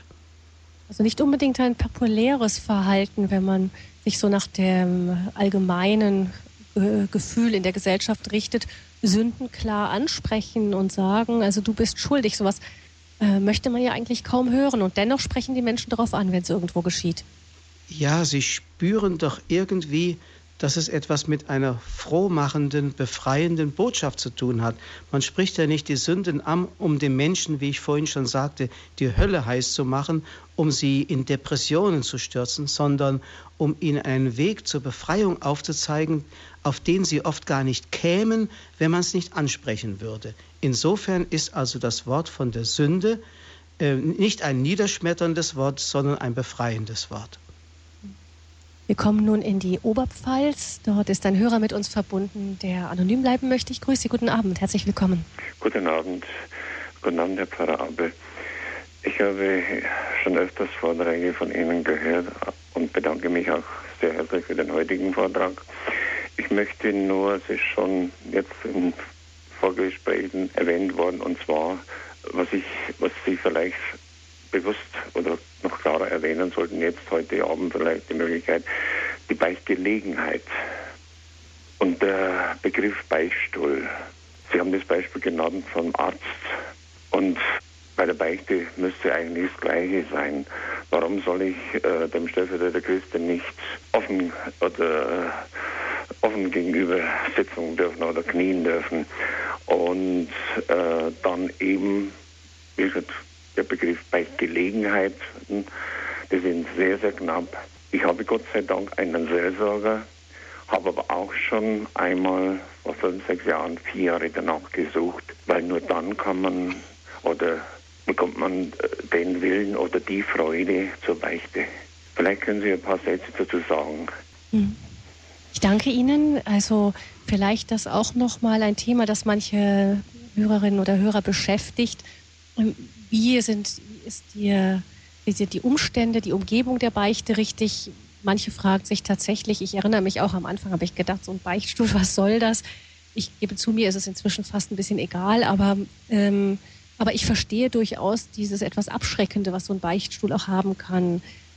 Ja, wie, wie sollte ein Priester damit umgehen oder auch ein Gläubiger, wie kann, wie kann er damit umgehen, die, Gläu die Gläubigen, die zur Beichte gehen? Eigentlich sollte man natürlich keine Scheu haben, sich zu bekennen und auch keine Scheu haben, dem Beichtvater ins Auge zu schauen. Aber es gibt tatsächlich Menschen, die ein Bedürfnis nach Anonymität haben. Und diesem Bedürfnis sollte man durchaus auch entgegenkommen. Das heißt, auch die Gelegenheit bieten, dass er nicht unbedingt äh, erkannt werden muss oder dass er sich nicht äh, irgendwie vom Priester angeschaut fühlt. Das hilft manchen Menschen, nicht allen, aber manchen Menschen durchaus ähm, zu einer äh, guten Beichte. Aber viele suchen heute die persönliche Begegnung mit dem Beichtvater. Insofern gibt es ja auch heute an vielen Orten solche Doppelkombinationen von Beichtzimmer und Beichtstuhl, dass man auf der einen Seite hinter dem Gitter noch einigermaßen anonym oder am Tisch sitzend oder vielleicht kniend, je nachdem, vor dem Priester seine Sünden bekennen kann. Aber ich möchte davor warnen, dass man zwei Dinge miteinander vermischt nämlich das seelsorgerliche Gespräch und die Beichte. Das sogenannte Beichtgespräch ist etwas problematisch, weil da beide Dinge leicht vermischt werden. Aus einem ganz einfachen Grund. Weil der Beichtende dann manchmal den Eindruck hat, weil der Beichtvater ihn nicht verstanden hat, deshalb sei die Beichte nichts wert gewesen. Ich sagte vorhin schon, das sakramentale Geschehen besteht in Bekenntnis und Vergebung. Der Priester braucht gar nichts zu sagen. Er braucht mich auch nicht zu verstehen, sondern er ist sozusagen nur der Mittler. Ich bekenne ihm meine Sünden und er, der Priester, legt sozusagen meine Schuld auf, die, auf das Lamm Gottes und darf vom Lamm Gottes wiederum die Vergebung mir äh, zusprechen und bewirken. Das ist das Entscheidende. Das Beichtgespräch vermischt, wie gesagt, zwei Ebenen. Das eine ist so mehr die seelsorgerliche Ebene, die sehr hilfreich sein kann, aber manchmal auch enttäuschend sein kann. Aber das schmälert nicht die Vollmacht des Priesters, Sünden zu vergeben. Insofern ist es manchmal gut, wenn man beides abtrennt und sagt, ich möchte erst meine Sünden bekennen und dann mit ihnen ein Gespräch führen oder umgekehrt, beides voneinander zu trennen und dann ist es also in der richtigen Ordnung. Und das kann manchen Menschen hilfreich sein. Und das ist natürlich dann hinter einem Gitter nicht so gut möglich als in einem Beichtzimmer, wo man dem Beichtend, dem Beichtvater Auge in Auge gegenüber sitzt. Das heißt, ähm, das ist schon ein Plädoyer dafür, das zu trennen. Das heißt aber nicht, dass man zu zwei verschiedenen Priestern gehen muss, sondern ähm, die Beichte, die kann durchaus derselbe hören, der auch Seelsorger ist oder geistlicher Begleiter. Aber es wäre gut, das so sauber zu trennen, dass klar ist, das ist die Beichte und das andere ist das seelsorgerliche Gespräch, vielleicht sogar in zwei verschiedenen Sitzungen oder nacheinander. Ähm, und den, Sie sagten, den Seelsorger, den muss man sich tatsächlich genau suchen, während Beichtvater kann eigentlich jeder sein, egal ob er einen guten Kommentar dazu abgibt oder nicht. Ja, das ist auch wieder sehr unterschiedlich. Zum Beispiel ist es in den Klöstern, ähm, ist es immer so Brauch gewesen früher, dass der Seelsorger und der Beichtvater zwei verschiedene waren. Zum Beispiel bei den Benediktinern oder Benediktinerinnen ist immer der Abt oder die Äbtissin Seelsorger gewesen und ein eigener Beichtvater, der oft von außen kam, der hat dann die Beichten abgenommen. Damit diese beiden Ebenen nicht sich vermengten, weil ja auch gewissermaßen der Abt der Vorgesetzte ist und das, was er in der Beichte gehört hat, das könnte ja dann auch einfließen in sein Verhalten dem Untergegnen gegenüber. Um das genau abtrennen zu können, hat man den Unterschied zwischen Seelsorge und Beichte gemacht. Und das mag manchmal hilfreich sein, aber muss nicht immer der Fall sein. Wie gesagt, es kann auch der Seelsorger oder geistliche Begleiter zugleich der Beichtvater sein. Vielen Dank. Eine weitere Hörerin aus Baden-Württemberg zugeschaltet. Guten Abend. Ja, guten Abend, grüß Gott. Ich habe eine Frage wegen der Bußgottesdienst, weil ich denke, das kann nicht die heilige Beichte äh, ersetzen und viele sagen, dass der Bußgottesdienst, das wird mir reichen, Gott sowieso vergeben mir die Sünde. Äh, zweite, äh, ich habe mich sehr schockiert, da waren Kinder vorbereitet zu der ersten Kommunion und ich war bei ihr auch und sie brauchte nicht beichten gehen, weil der Priester sagte, sie brauchen nicht zur Beichte gehen. Sie dürfen zum Beispiel mit einer Referentin sprechen und das hat mich wirklich sehr, sehr betroffen und nach meiner Meinung ist die Beichte wichtig, auch für die erste Kommunion und da möchte ich auch gerne einen Kommentar und noch die dritte. Wie ist mit der Beichte, wenn der Priester keine Stola hat? Weil da habe ich ja damit Probleme. Oder auch ich wollte auch, dass in unserer Gemeinde auch Beichtstuhl wird. Leider, wir haben keinen. Da habe ich einfach auch Probleme für den Priester genau zu sitzen. Ja. Gut, danke schön. Das ja, ist eine ganze schön. Liste. Ja. Vielleicht machen wir es, fangen wir mit der, mit der praktischen, einfachen an. Ist eine Stola notwendig, um Beichte zu hören oder wünschenswert zumindest? Ich will mal sagen, sie ist nicht, äh, sie ist nicht für die Gültigkeit der Beichte notwendig, aber der Priester soll ganz klar erkennbar sein, eben in seiner priesterlichen Funktion. Und das ist er, wenn er die Stola trägt. Denn hier ist er nicht als äh, Psychotherapeut und Lebensberater, sondern wirklich als Stellvertreter Christi ähm, in Funktion. Und deswegen sollte er bei jeder Beichte, wenn es irgendwie geht, auch eine Stola tragen. Wenn er sie nicht trägt, ist die Beichte aber auch gültig. Das ist völlig klar. Das Zweite ja, ist die Frage nach den Kommunionkindern. Mhm. Also ich habe ja eigentlich schon eine Antwort vorhin gegeben, als ich von der Logik der Communio sprach, dass äh, vor das Festmahl und die Communio ja zunächst einmal die Versöhnung gesetzt werden muss. Und das gilt natürlich für ein Kind genauso wie für den Erwachsenen. Kinder haben genau solche Schuldgefühle wie Erwachsene. Schon dreijährige Kinder haben Schuldgefühle. Und warum soll man diese Schuldgefühle den Kindern ausreden? Sie haben natürlich ihre kindlichen Sünden, die nicht vergleichbar sind mit den Sünden der Erwachsenen, aber sie können natürlich und sollen hingeführt werden zur Beichte. Das hat auch Papst Johannes Paul II. gemeint, wenn er von der Logik der Communio sprach, dass also auch Kinder schon hingeführt werden sollen zu dieser Einheit von Versöhnung und Vereinigung, also Beichte und Kommunion. Erst vor der Erstkommunion oder durchaus auch schon früher mal? Ja, also zum Beispiel hier in unserer Gemeinde machen wir so, dass Kinder zweimal vor der Erstkommunion beichten. Und ich weiß von einem Kind, das fünf Jahre alt ist, hier in Fulda, das den Drang hat, schon früh zur Beicht zu gehen. Und wenn die Eltern geht, geht es einfach mit und beichtet auch schon mit fünf Jahren und hat einfach das Bedürfnis und ist dabei ganz fröhlich. Also sehen Sie, bei Kindern ist das durchaus auch ein ganz natürlicher Vorgang, wenn man das Kind dazu hinführt. Und die dritte Frage betraf das Buß, den Bußgottesdienst. Der Bußgottesdienst ist kein Ersatz für die Einzelbeichte, das ist völlig klar. Es gibt Dinge, die man eben nur, indem man sich persönlich vorzeigt, wirklich auch bereinigen kann. Das dürfen Sie ruhig einmal vergleichen mit dem Vorzimmer eines Arztes, wo da die Patienten alle sitzen und warten. Der Arzt kommt ja da nicht hinein und sagt, ich weiß, was ihr alle braucht und schreibt ein Rezept für alle aus. Dann wird wahrscheinlich keiner von den Patienten wiederkommen. Jeder möchte sich persönlich mit seinen Anliegen und seiner Krankheit vor dem Arzt präsentieren dürfen. Und ähnlich ist es also auch mit der Beichte. Das heißt, die Bußandacht kann disponieren für die Beichte. Sie kann auch dem Menschen bewusst machen, dass jede Sünde auch eine soziale Funktion hat und nicht nur immer mich und Gott und Gott und mich betreffen, sondern auch die Gemeinschaft, aus der ich komme, die ich durch meine Sünde mit in Mitleidenschaft gezogen habe. Das kann eine Bußandacht alles zum Ausdruck bringen. Sie kann auch Segen haben, wenn ich also in der Gemeinde meine Sünden bekenne. Klar, in jeder heiligen Messe tue ich das ja auch am Anfang, wenn ich meine Sünden bekenne. Das ist auch eine Art Bußandacht. Aber es ist kein Ersatz für die Einzelbeichte und vor allem das entscheidende Wort, das ich manchmal in entscheidender Situation brauche. Deine Sünden sind dir vergeben. Das ist in der Bußandacht nicht da. Vielen Dank. Eine weitere anonyme Hörerin haben wir nun, die mit uns verbunden ist. Ja, grüß Gott. Grüß Herr Pfarrer Abel. Das hat mich jetzt sehr gut gefreut, was Sie jetzt alles gesagt haben. Aber also ich möchte jetzt das ansprechen. Ich habe das alles selber schon erfahren mit so Einkehrtage, mit Schokorie, Gebetstage, äh, charismatische Neuerung, Mari marianische Gebetstage, alles Mögliche mit Beichte, Anbetung und das alles. Aber man ist doch in den Pfarreien draußen sehr vereinsamt, muss ich sagen, und alleingelassen.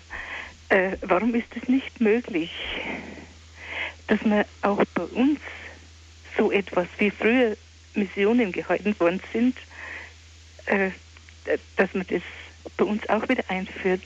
Der Papst Johannes Paul II., äh, der hat doch auch immer wieder aufgerufen dazu, auch zu den Priester geht zu, zu den Familien.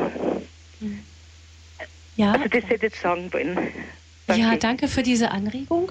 Pfarrer Abel, meines Wissens gibt es auch solche Pfarrmissionen.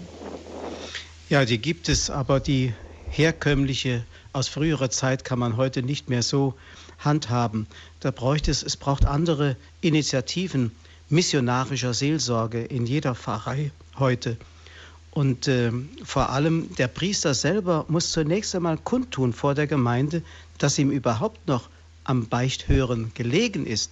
Das heißt, wenn auch keiner kommt, sollte er zumindest doch wenigstens im Beichtstuhl bereit sitzen. Äh, Kardinal Meissner hat das mal in Rom zum Ende des Priesterjahres gesagt, dass der Beistuhl, in dem der Priester sitzt, allein schon für die Menschen, selbst wenn keiner hingeht, ein ergreifendes Zeichen ist für die Geduld Gottes, der darauf wartet, dass der Sünder zu ihm umkehrt. Und diese Art Geduld Gottes wird vielen Gemeinden heute nicht mehr zeichenhaft vor Augen geführt. Also allein schon dieses. Aber es braucht auch wieder missionarische Impulse. Wenn wir heute von Erneuerung in der Seelsorge, Erneuerung der Kirche und den Gemeinden sprechen, muss an erster Stelle die Umkehr stehen. Das heißt, die Leute müssen wieder hingeführt werden zu den Quellen des Heils. Und wenn das nicht geschieht, dann kann eine Erneuerung einfach nicht stattfinden. Hm. Nun haben wir ja in manchen Gemeinden den umgekehrten Fall, dass es durchaus beichtwillige Gläubige gibt und Priester, die vielleicht ähm, seit Monaten gar nicht mehr Beichte gehört haben oder Jahren vielleicht und das auch gar nicht für nötig halten. Was raten Sie den Gläubigen? Sollte man trotzdem einfach mal bei dem Priester klingen und sagen, hören Sie, ich möchte gerne mal bei Ihnen beichten? Also Sie sollten den Mut einfach aufbringen. Ich habe mal bei Tatjana Goritscheva gelesen, wie die Gläubigen einen Priester dadurch zur Bekehrung geführt haben. Der Priester war völlig dem Alkohol verfallen und sah keinen Sinn mehr in seinem Dienst. Das war in Russland. Und da sind die Gläubigen hin und haben ihn äh, angefordert als Beichtvater und haben ihm wieder bewusst gemacht dadurch, wozu er eigentlich von Gott an diese Stelle gesetzt ist und Priester geworden ist. Das hat diesen Priester wieder auf die richtige Bahn gebracht. Also ist das tatsächlich ein Dienst der Gläubigen an dem Priester, wenn sie ihn als Beichtvater anfordern. Mhm. Noch eine Hörerin wartet, Frau Linke aus Winterberg. Grüß ja, Sie, guten Abend. Also Ich habe nicht gewusst, Herr Pfarrer Abel, erstmal vielen Dank für Ihren Vortrag. Ich finde einfach das Thema Beichte ganz wichtig. Und Sie sagten gerade, das, was ich eigentlich sagen will, es ist genau das, was ich immer wieder erlebe und wo ich so, ich gehe also wöchentlich zur Heiligen Beichte, manchmal noch mehr öfters, aber ich habe einen festen Beichtvater. Aber es kommt ja vor, dass ich unterwegs bin, erlebe es aber auch hier im Sauerland, dass da zwar in manchen Kirchen die Heilige Beichte angeboten wird, dann steht da um so und so viel Uhr, aber eine halbe Stunde später ist kein Priester mehr da. Ich erlebe aber auch eine Pfarrei im Sauerland. Da ist er jede Woche, ich glaube jeden Samstag, ich weiß nicht mehr, heilige Beichte. Und ich bin dort mal hingefahren, weil ich noch keinen Beichtvater hier hatte und habe gedacht, naja, gehst rein, kommst sofort dran, geht, betet eh keiner. Das stimmt nicht. Irgendwann spricht sich rum, da wartet wirklich jemand auf mich. Und dann kommen die Leute. Man muss es nur mal anfangen und man muss dort bleiben. Und wenn mir ein Priester antwortet, wenn sie sagen, wissen Sie, ich war um halb da und Sie waren schon weg, ja, es kommt eh niemand. Ja, allein diese Einstellung. Also der Pater Bernhard Woschitzki hat mal gesagt, die, äh, die Zeit, im die der Priester im Beistuhl sitzt, ist niemals eine vertane Zeit. Und ich denke wirklich, wie der Kardinal Meissner auch sagt, dass wir das einfach, dass das ist ein Zeichen und der Priester muss dieses Zeichen erstmal setzen und zeigen. Oder auch, ich gehe immer wieder gerne zur Anbetung, äh, wo Anbetung beginnt und auch noch heilige Beichte angeboten wird. Es kommt dann einfach, es spricht sich rum und die Menschen kommen. Sie flogen vorhin in, in Bad Sodem, warum da die Leute stehen. Ja, da ist einem, da weiß ich, da komme ich und da ist immer ein Priester, der ein offenes äh, Ohr für mich hat. Und wenn ich erst so mhm. läuten muss, wenn ich so oft zur Heiligen Beichte gehe wie ich und ich läute, da denkt der Priester, da komme ich mit einem riesen Packerl an und sage ihm, ich war vorgestern zur Heiligen Beichte und das und dann, da sehe ich schon am Gesicht, ach Gott, und dafür komme ich raus und da, da, da. Wissen Sie, diese Einstellung der Priester muss sich häufig ändern. Es gibt, gibt viele Priester, die auch Heilige Beichte hören, aber ich erlebe immer wieder, dass es heute nicht mehr ja, eigentlich, warum soll ich noch beichten? Es kommt niemand. Oder ich setze mich doch nicht die ganze Zeit in die kalte Kirche. Wenn ein mhm. Priester mhm. diese Einstellung hat, das geht auf die äh, links über auf die Gläubigen. Und wenn der Priester anfängt, sich hinzusetzen, irgendwann kommt es also schon. Das Wirken Gottes macht es schon. Gott lässt ja. einen Priester nicht umsonst ewig und drei Tage in der, im Beistuhl sitzen, sagen wir mal so.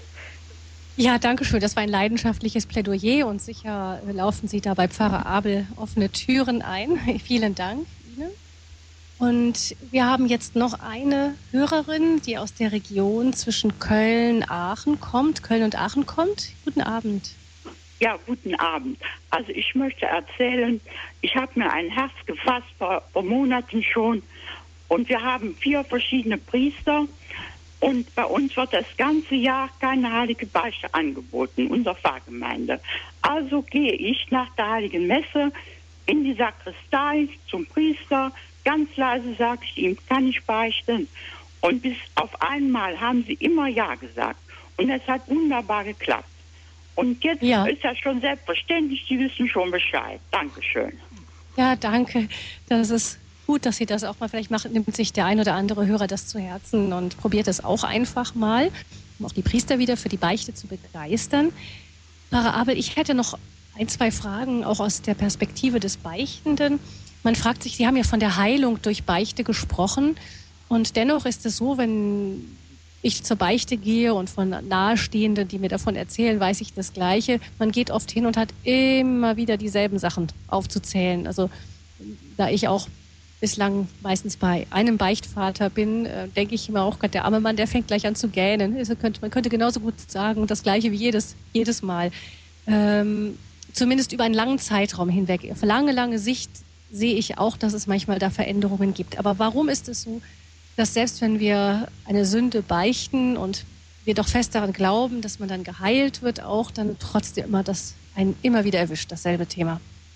Naja, der Mensch ist so etwas wie ein Gewohnheitstier, sagt man ja. Das betrifft ja nicht nur das Böse, sondern auch das Gute, aber auch das Böse. Das heißt, wir sind gar nicht so leicht äh, aus irgendwelchen Gewohnheiten herauszubringen. Aber es gibt ja auch diese gute Gewohnheit, dass ich zum Beispiel äh, einmal im Monat unter meinem Bett die Flausen wegwische und dass ich regelmäßig die Fenster sauber mache. Es ist immer wieder derselbe Dreck, es ist immer wieder dasselbe und dennoch tut es meiner Wohnung gut.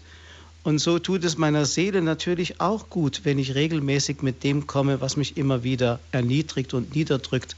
Außerdem ist sicherlich auch ein Zeichen von einer gewissen Demut, wenn ich mich nicht scheue, immer wieder dasselbe zu bekennen und es einfach Gott zu überlassen, wie er im Verborgenen in mir wirkt und mich langsam, langsam und unmerklich innerlich ummodelt, sodass doch langsam das Herz aus Fleisch und Blut zum Vorschein kommt. Also ich glaube, das geschieht bei jedem, der es gut meint. Also nicht aufgeben, selbst wenn es lange dauert, dass ja. man dann wirklich so geheilt ist, dass das ein oder andere Thema vielleicht wirklich mal gegessen ist. Tja. Und dann noch eine andere Frage betrifft für mich die Buße. Es wird ja von manchen Priestern eine Buße aufgegeben, von anderen überhaupt nicht. Sie haben es im Vortrag, glaube ich, kurz angeschnitten. Ähm, könnten Sie dazu vielleicht noch etwas sagen? Welche Bedeutung hat die Buße? Ja, die Buße ist im Grunde so etwas wie ein Zeichen meines guten Willens und meiner Mitwirkung, wobei natürlich da eine Lächerlichkeit zutage tritt im Vergleich zu der Schwere meiner Schuld und der großartigen Vollmacht Gottes, mir die Sünden zu vergeben und im Vergleich zu dem, was Jesus am Kreuz gelitten hat, ist meine Buße, also mein kleines Zutun, mein Ausdruck des guten Willens etwas so geringfügiges, aber es ist wichtig, dass ich dieses Geringfügige tue, um wenigstens dadurch ein Zeichen zu setzen, dass ich es ernst meine und dass ich eben auf diese Weise ein Stück, sagen wir mal, Wiedergutmachung ähm, leisten möchte. Insofern ist die Buße nicht unwichtig, aber wie gesagt, sie ist ein lächerliches Zeichen im Vergleich zu dem, was Gott tut. Denn der Mensch kann ja sowieso in Bezug auf seine Erlösung und Heilung ganz wenig nur tun. Können wir vielleicht noch mal ganz kurz auch auf die Vorbereitung auf die Beichte kommen? Sie haben im Vortrag schon angedeutet, das Wichtigste ist, dass wir den Heiligen Geist um, um Unterstützung bitten. Aber vielleicht können Sie doch mal einfach ein paar Tipps geben. Wie sieht eine gute Beichtvorbereitung aus? Vielleicht ist es ja auch so, dass wir manchmal immer nur dieselben Dinge beichten, weil wir nur bestimmte Dinge im Blick haben und andere nicht wirklich im Blick haben. Ist da ein Beichtspiegel zum Beispiel auch mal eine Hilfe?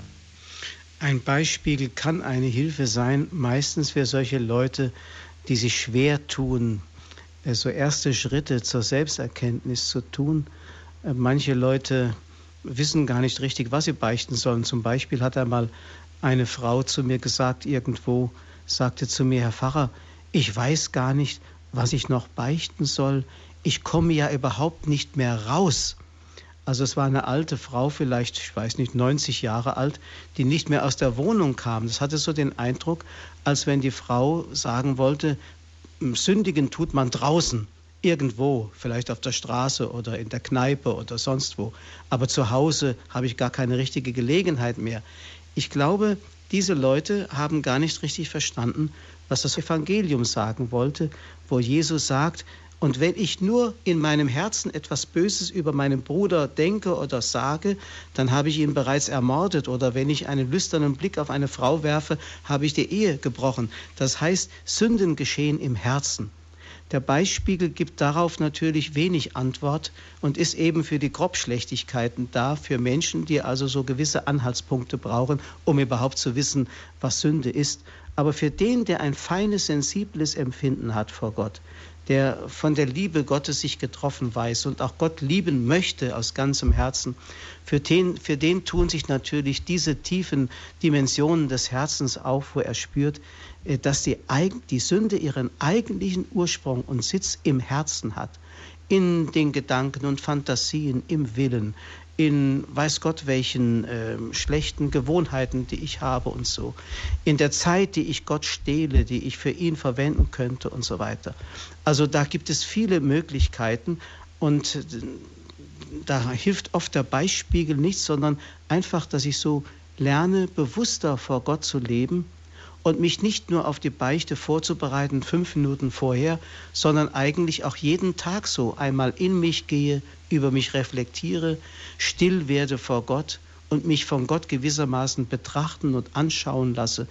Wenn ich also so versuche, auch mein ganzes Gebetsleben als ein offenes Dasein vor Gott zu verstehen, dann ist also Beichtvorbereitung nicht nur etwas, was unmittelbar vorher geschieht, sondern eine Lebenshaltung wird, die man als Beichthaltung bezeichnen kann, die mir dann eben hilft, mich besser zu erkennen und mich dann eben auch im Bekenntnis zu artikulieren. Kann es da auch helfen, sich manche Dinge aufzuschreiben? Natürlich, klar. Ist genauso wie eine Frau, die vor dem Einkaufen sich einen Einkaufszettel macht, um nichts zu vergessen.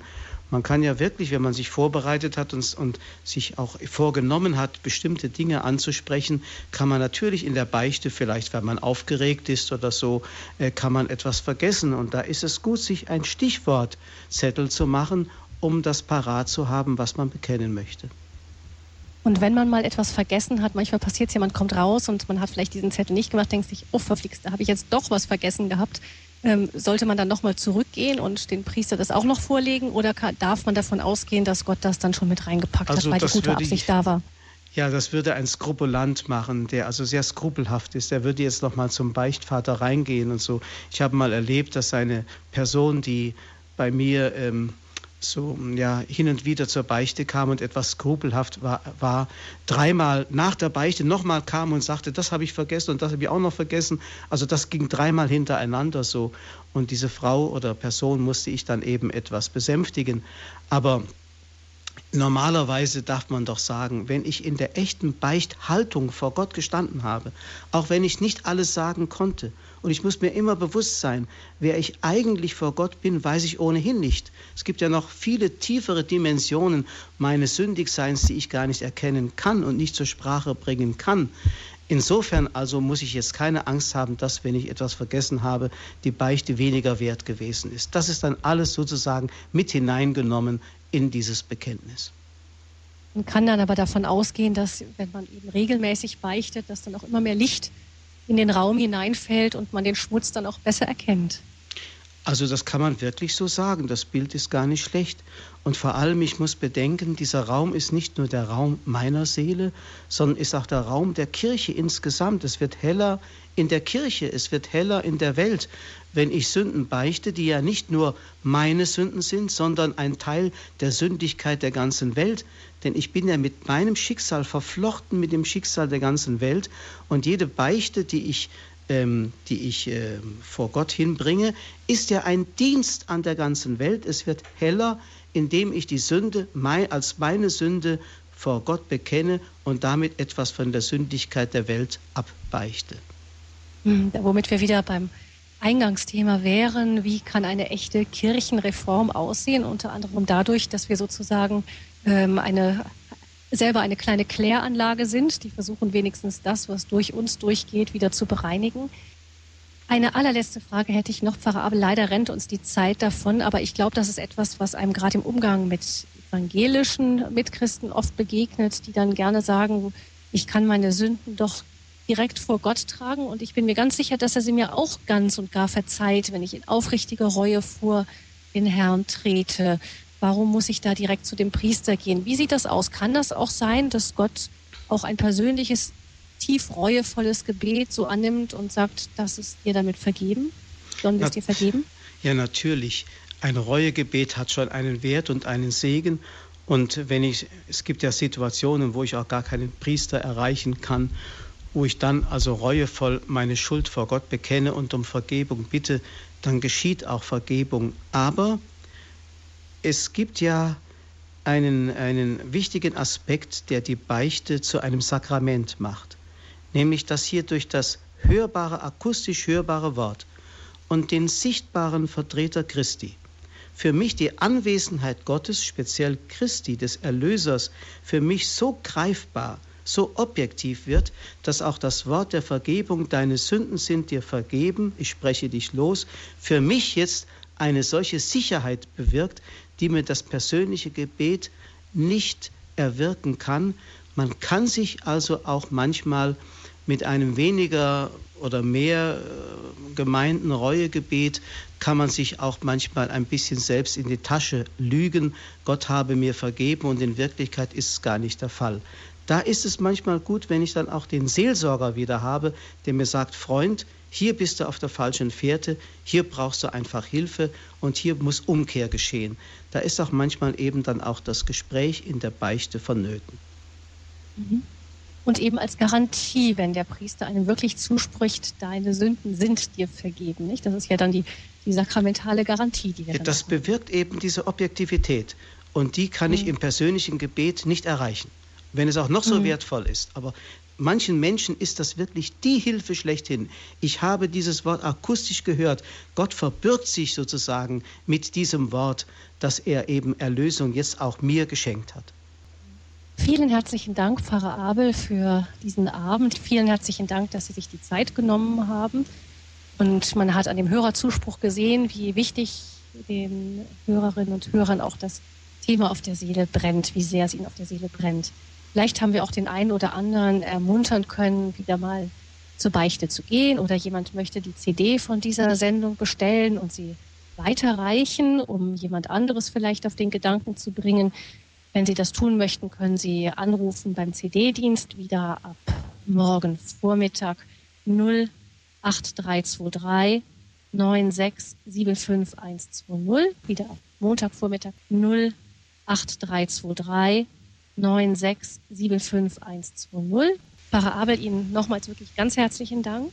Ja, bitteschön. Für uns eine große Bereicherung. Erholen Sie sich gut. Wir wünschen Ihnen noch einen gesegneten Abend. Bitten Sie aber vorher noch um Ihren priesterlichen Segen. Ich verabschiede mich damit schon. Mein Name ist Gabi Fröhlich. Ich wünsche Ihnen allen auch einen gesegneten Abend und überlasse das Schlusswort mit dem Segen nun Pfarrer Abel. Der Herr, der gekommen ist, zu heilen, was verwundet ist der seine Barmherzigkeit ausgießen möchte über alles Fleisch. Er segne, behüte euch. Er richte euch auf an Leib, Seele und Geist und schenke euch seinen Frieden, der Vater, der Sohn und der Heilige Geist. Amen. Amen.